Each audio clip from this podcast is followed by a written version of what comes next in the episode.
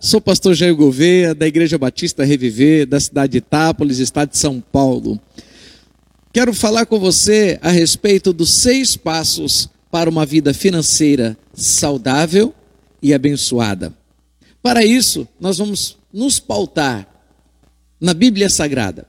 Como pastor, como cristão, creio que Deus deve estar no controle de tudo e Deus sempre terá para nós uma direção, seja em qualquer aspecto da nossa vida, incluindo a nossa vida financeira.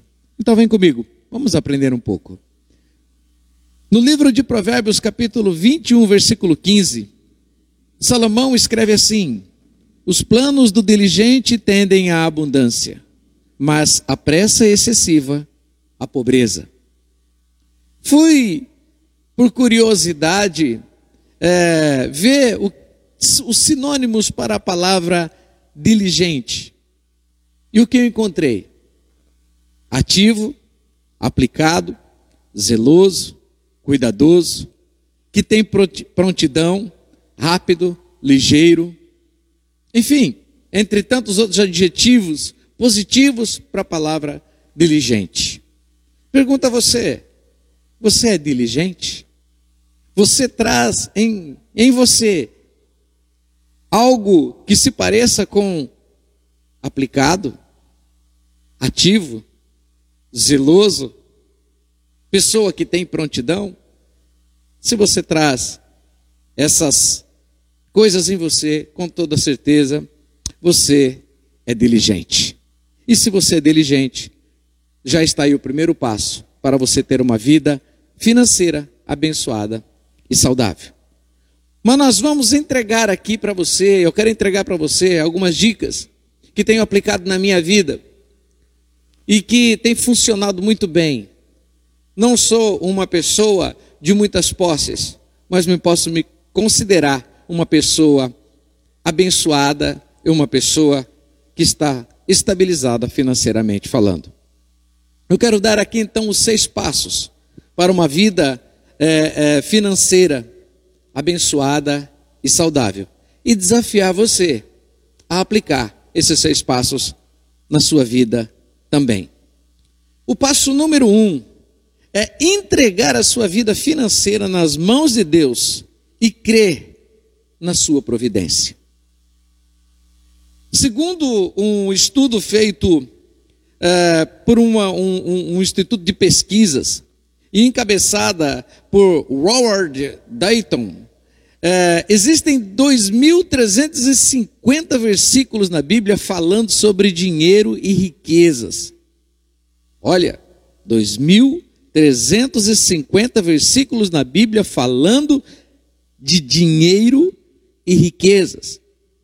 Eu escolhi três versículos aqui para compartilhar com vocês. Primeiro, é o que Jó fala para Deus em sua oração. Ele diz assim: Deste-me vida e foste bondoso comigo, para comigo, e na tua providência cuidaste do meu espírito. Riqueza espiritual, riqueza de suprimento.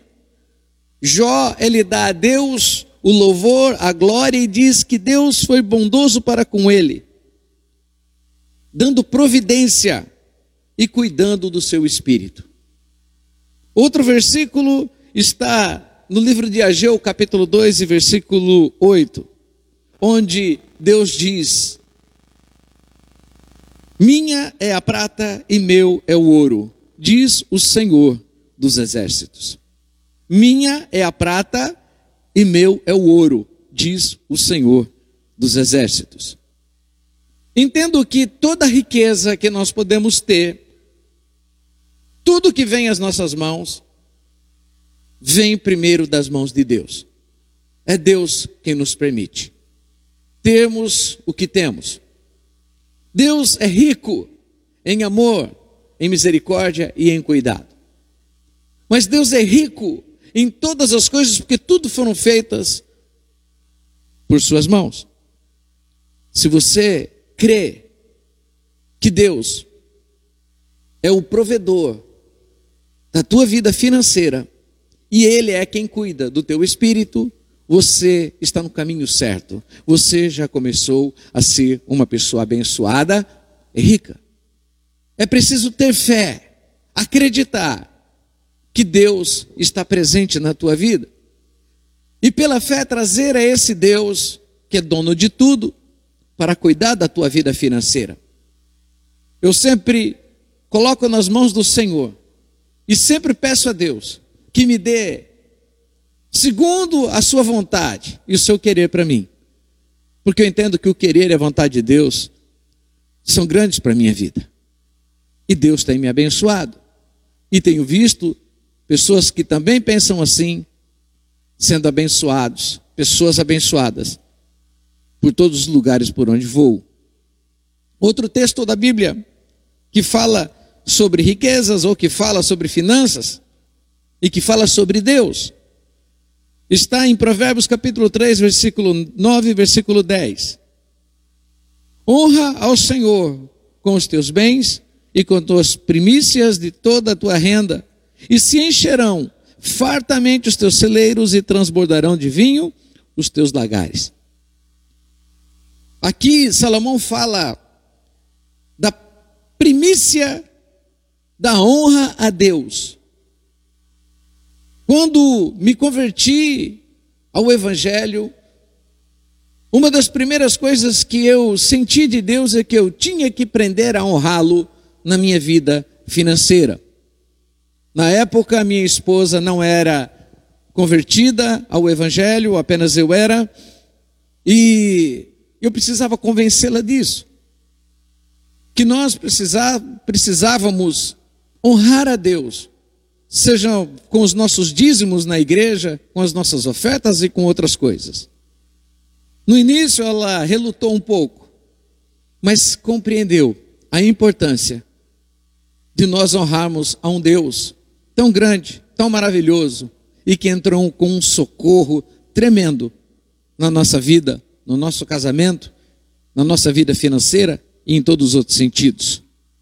E passamos assim a honrar a Deus com tudo as primícias da nossa renda. E essa honra foi a chave para que nós pudéssemos prosperar. Honre ao Senhor, coloque isso dentro do teu coração. Aprenda a honrar a Deus. Aprenda a devolver a Deus aquilo que lhe pertence. É uma premissa que devemos ter na nossa vida. Isso é fundamental se a gente quer ter uma vida financeira abençoada por Deus. Como diz o Salmo 127, se o Senhor não edificar a casa, em vão trabalha aquele que a edifica. Querido, se você não está disposto a honrar a Deus, então você já comprometeu a bênção dele para a tua vida financeira. Se você ainda não é aquela pessoa que fez um pacto com Deus e que entendeu essa premissa da honra a Deus com os seus dízimos e ofertas e com toda a sua vida financeira, então você está perdendo a bênção de Deus. E sem a bênção de Deus, tudo que eu vou falar depois aqui acaba sendo é, quase que inócuo. Mas eu falei dos seis passos para uma vida financeira abençoada e saudável. Eu quero falar agora a respeito do segundo passo, passo número dois, para uma vida financeira saudável. Presta atenção comigo. Para você ter uma vida financeira saudável, é preciso que você tenha uma vida profissional. Ou seja, ser um bom profissional. Ter uma profissão trabalhar. Mas não trabalhar de qualquer forma. É trabalhar naquilo que é uma profissão. Seja um bom pedreiro, seja um bom carpinteiro, seja um bom faxineiro, seja um bom administrador de empresas, um bom dentista, um bom advogado, um pastor, um bom pastor. Se profissionalizar é importante para que as pessoas possam te pagar aquilo que você merece. Fato que a gente tem que entender isso desde a infância. No passado nós éramos preparados para o mundo profissional. Geralmente os pais levavam seus filhos para ajudá-los naquilo que eles faziam. E mostravam ali de onde vinha o dinheiro e o, o, o, o, o que fazia com que eles fossem pagos para aquele serviço. E que aquele serviço era o que provia, trazia os provimentos para casa. Mas é importante que nós aprendamos que ter uma profissão. Esse é o passo número dois. Se você quer ter uma vida financeira saudável, uma vida. Se você já quiser ter uma vida financeira, é preciso que você tenha um trabalho e seja profissional. Tem gente que vive de bico. Eu quero dizer para você, quem vive de bico, né, está se bicando por aí, e a gente está vendo muito isso acontecer nesse período de pandemia, de afastamento social, isolamento social, que aquelas pessoas que, vive, que vivem de bico, estão passando por muitas necessidades, mas aqueles que têm uma profissão, aqueles que investiram na sua profissão, esses estão conseguindo se manter. Seja profissional, como comerciante, como lojista, como industrial, você tem que ser profissional, você tem que se profissionalizar. Quando alguém perguntar, o que você faz? Você logo tem a resposta: eu faço isso. Por muitos anos trabalhei com vendas. Por 20 anos trabalhei com vendas, vendas primeiro interna, depois externa. Sempre gostei de vender. Eu vejo que muita gente não considera vendedor como uma profissão. E eu sempre me orgulhei, me orgulhei de ser vendedor. As pessoas falavam assim, profissão. Eu dizia, vendedor. Vendedor de quê? Eu vendia tecidos. Eu trabalhava no ramo de tecidos. E ganhei muito dinheiro, porque eu sempre investi na minha vida de vendedor. Eu não queria ser o vendedor, eu queria ser o melhor vendedor do meu ramo. E graças a Deus, sempre ganhei muito dinheiro, o suficiente para eu viver bem a minha vida. Profissionalização. Tenha um trabalho, se profissionalize nesse trabalho se dedique nesse trabalho, seja diligente nesse trabalho, se capacite nesse trabalho, faça cursos a, a, a, dentro da sua profissão, cresça. Isso ajudará a sua vida financeira a ser mais saudável também. Passo número 3: saber gastar. Esse é um problema muito sério. A gente ouve tantas palestras por aí de pessoas que é, ensinam né, a, a, a como trabalhar com o dinheiro. Mas tem um problema dentro da maioria das pessoas, é o gastar. Gastar dinheiro, já está no nome, gastar. Gastou. Você vai gastando até acabar. Nós temos que aprender a gastar. Nós somos hoje bombardeados por propagandas para que a gente gaste dinheiro. Todo dia tem um produto novo, todo dia tem uma, um equipamento novo, todo dia tem um carro modelo novo. E as propagandas vêm pela internet, pela televisão, é, pelas, pelas revistas impressas, sugerindo que muitas vezes para a gente ser feliz a gente precisa gastar. Mas esse é um perigo. Gastar é um perigo. Porque a gente às vezes gasta além daquilo que pode. E muitas vezes gastando com aquilo que a gente não precisa. Quem de nós não tem um financiamento? Não está pagando uma televisão, um televisor em 10 vezes? Uma geladeira em 10 vezes? Um celular em 10 vezes? Um carro em 40 vezes? Tem coisas que são necessárias, sim, e às vezes nós não temos o dinheiro no momento para comprar. Então, o crediário é importante. Mas a gente tem que saber se aquilo que a gente está comprando é necessário ou apenas estamos comprando porque fomos convencidos por uma propaganda, nós fomos convencidos por um, um marketing, ou às vezes por um momento que a gente não estava legal, um momento de, é, é, é, de tristeza, de angústia, de depressão, e aquela compra a gente fez, por uma questão até de trazer algum alento, algum ânimo para nós. Aprender a gastar, a gastar bem. Eu vejo muita gente que sabe ganhar dinheiro, sabe ganhar, mas não sabe gastar, gasta errado. Então, o terceiro passo é saber gastar. Temos que aprender a saber gastar. Dentro do nosso lar, dentro da nossa casa, com a nossa família, aprender e ensinar os nossos filhos também como gastar o dinheiro. Quarto passo, fazer investimentos. Talvez eu esteja chovendo no molhado para a maioria de vocês, mas a maioria de nós ouve, ouve, ouve essas coisas e esquece. Então, se você parou para ouvir, para assistir esse vídeo simples, dessa pequena palestra minha, talvez você esteja precisando ouvir isso. Investimento. Quantas pessoas investem hoje no Brasil? Poucas pessoas se preocupam no investimento. Essa semana eu, que estamos aqui no mês de junho, no meio do mês de junho, estamos se discutindo muito onde se investir. Alguns estão querendo voltar a investir pesado na bolsa, outros investir, investiram em dólares. Muitos ainda, a, a poupança voltou a ser um investimento. Aí alguém pergunta para um especialista, diz, mas compensa eu investir na poupança? O especialista responde: melhor investir na poupança do que não investir em lugar nenhum. Investimento. Temos que aprender a separar uma parte das nossas rendas para investimento. E se puder, é investir um pouco em cada setor, no mínimo em dois setores. Tem um ditado antigo, um provérbio antigo que diz o quê? Não se coloca todos os ovos na mesma vasilha. Investimento. Pergunto, você tem um investimento? Você tem uma poupança?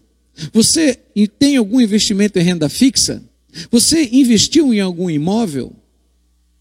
Investimento é aquele que traz retorno, não aquilo que tira.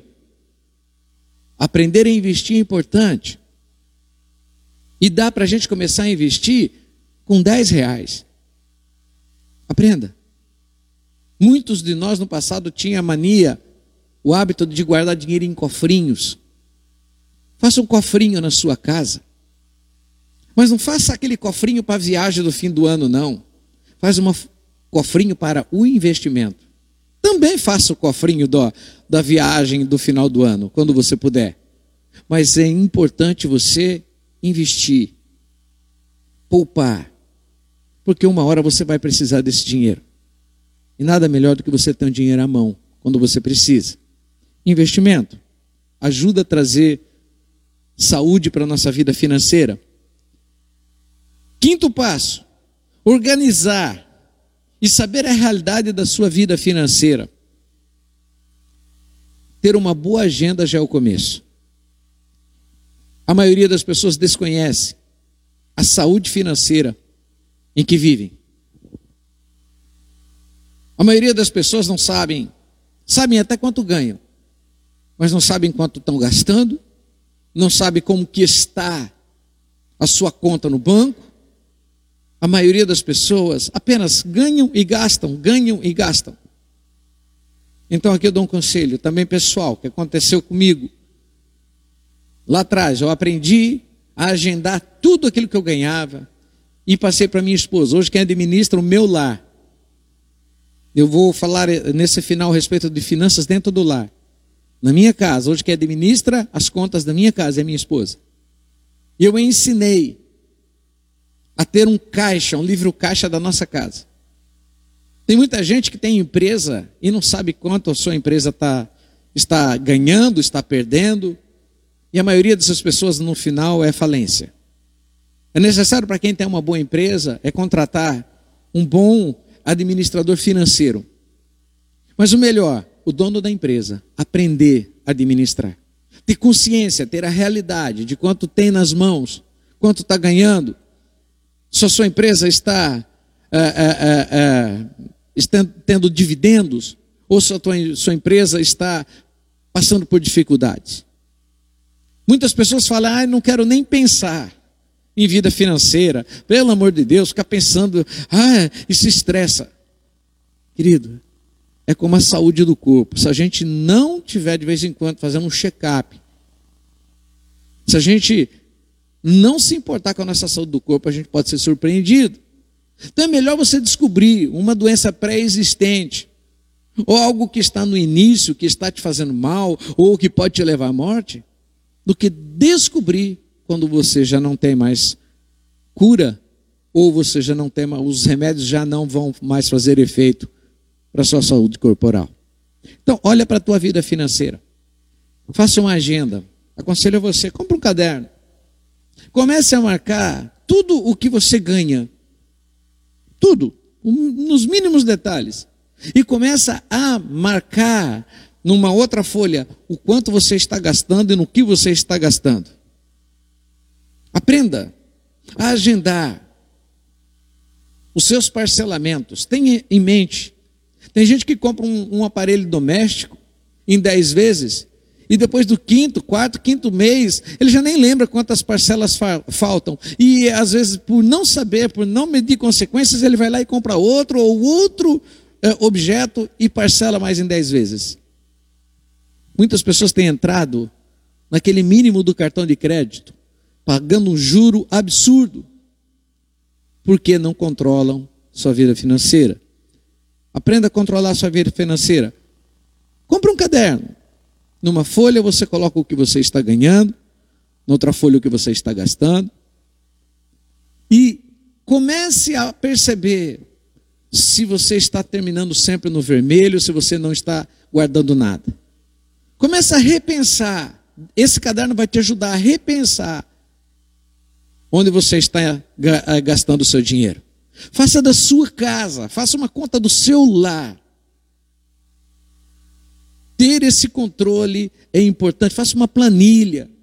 Com o tempo você vai aprendendo. A internet está cheio de, de, de, de, é, é, de, sites que te ensinam a fazer é, planilha é, para gerenciamento é, é, financeiro pessoal ou da sua casa. Começa a gerenciar a tua vida financeira. Você vai ver que você. Talvez você vai ficar decepcionado no início. Talvez você vai perceber que você está mais afundado em dívida do que imaginava. Mas você vai perceber que a partir disso, você vai começar a trazer cura para a tua vida financeira e ela vai se tornar mais saudável. Não, não esquecendo, nunca se esqueça, faça uma poupança. Seja fiel a Deus. Traga Deus para dentro da tua vida financeira. E eu quero ir para o sexto e último ponto. Esse aqui eu acho fundamental e ensino sempre para as pessoas que vêm falar comigo a respeito desse assunto. Sexto passo: leve a tua família a participar da qualidade financeira da sua vida. Eu falo isso para os casados, eu falo isso para os noivos. Nós temos que deixar a nossa família, o nosso cônjuge a par de como está a nossa vida financeira. Isso é muito importante. Uh, Amós capítulo 3, como eu estou falando, quero usar muito a Bíblia para isso, e quero usar aqui Amós capítulo 3. Amós, capítulo 3, versículo 3 diz assim: Porventura andarão dois, é, dois juntos se não estiverem de acordo? Para quem está pensando em se casar, eu quero dar uma dica. Antes de marcar o casamento, antes de qualquer coisa, converse com o seu noivo, sua noiva, sobre vida financeira. Desenhem um plano financeiro para vocês dois. Comecem a trabalhar junto as finanças. Comecem já a colocar no mesmo, na mesma direção o que vocês pensam a respeito de vida financeira. Comecem a se organizar no, no, no namoro, no noivado. Pois é triste, mas eu já fiz casamento de gente que ficou devendo a festa, que ficou devendo o álbum de casamento. E sabe qual foi a consequência? Poucos meses depois, separação. Queridos, é muito importante a gente iniciar nossa vida conjugal, matrimonial, conhecendo a saúde da nossa vida financeira e fazendo planos juntos, planos de trabalho. Porque virão os filhos. E nós precisamos ter uma vida financeira saudável para não nos sermos pegos em apuros. Vida financeira familiar, importante. Você deixar os seus filhos, o seu marido, seu esposo, sua esposa, consciente de como está a saúde financeira do seu lar. Explique aos seus filhos de onde está vindo a renda.